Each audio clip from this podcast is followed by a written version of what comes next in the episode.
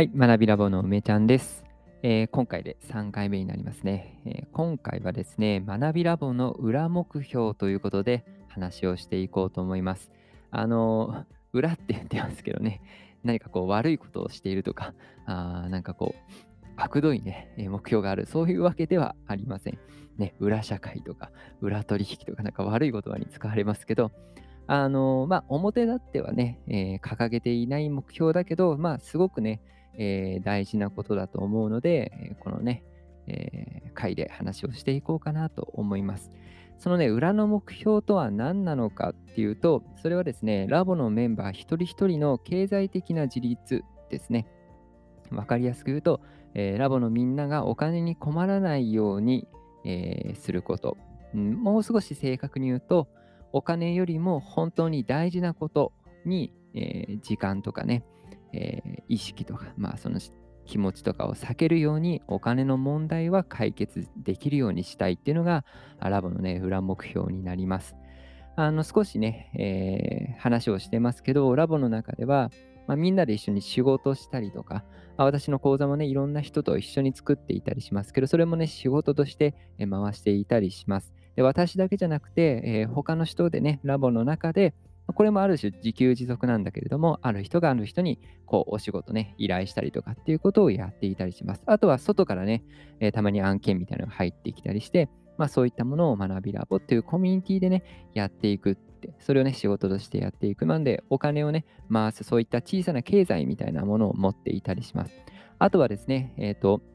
例えば講師を、講師をね、やるために、えー、いろいろ取り組んでいるメンバーとかもいて、まあ、そういった人たちっていうのは、より分かりやすくですね、えー、おうん、お金を稼ぐための、まあ、努力っていうのをしているわけですね。で、あのこれをね、裏の目標って言っているのは、あこれ自体がですね、学びラボの目的ではないからです。うん、ただですね、目的ではないんだけれども、私たちっていうのは、あお金っていうものにどうしても向き合わなければならない、そういう世界で生きていますよね。うん。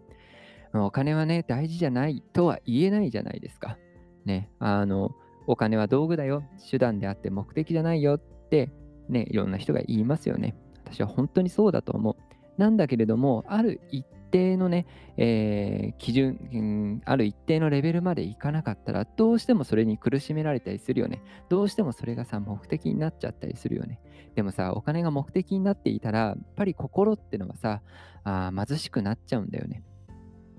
なんで、あのやっぱりね、私の学びラボっていう場所は、よりさ、こう、社会に貢献していくっていう、こう、すごくさ、あうん純粋にそれをね、いいこととしてやっていきたい、そういう場所なので、そういった時にさ、自分がその他でね、例えば経済的に苦しいっていう風になっていたら、なかなかそれで人のためにってできないじゃないですか。ね、自分がさ、今日食べるものがないって言ってさ、えー、なけなしのさ、お金を持って、えー、なんかこう食べ物屋さんね、お店に行ってご飯買うぞっていう時に、急に人にプレゼントそのね、道の道中さ、あプレゼントでも買おうかなと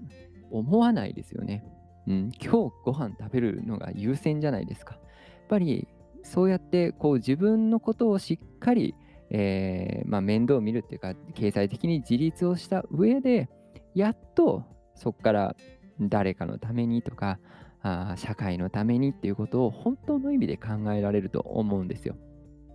だから学びラボのメンバーのみんなには、まあ、そういう経済的な自立というかあ余裕っていうものを持ってほしいなというふうに思っています。これは私が、まあ、思っていて、まあ、いろんなあ形でね、働きかけだったり、うん、仕事をしたりとか、そういった取り組みの中でね、そういったものを実現したいっていうふうに思ってます。うん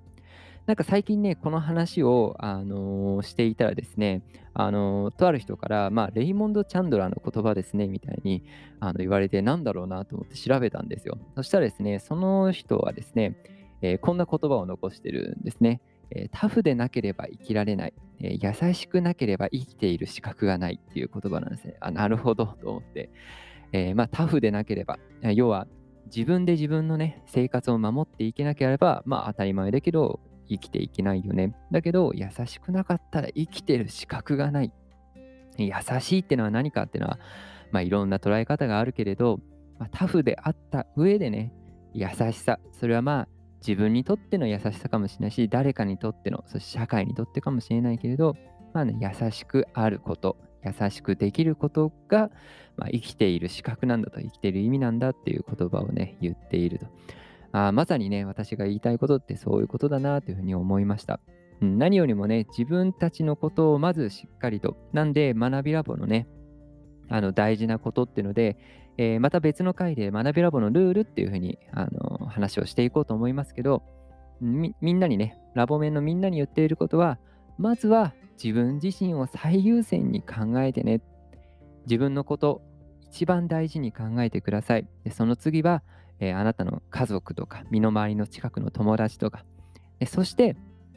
まあ、その次ラボのメンバーとかさ、あ社会とか、もう少し広い範囲に少しずつ少しずつ自分のあの意識が広がっていくようにしてほしいなと思います。ある瞬間はね、自分の、えー、生きていくためにお金を稼げなきゃいけないし、稼ぎ続けなきゃいけないですよね。で、それをしっかりクリアして、その後、何をしますか？その後何をするね、それを目指すのはすごく大事だと思う。その次もしっかり考えて、うん、何をすれば私たちって、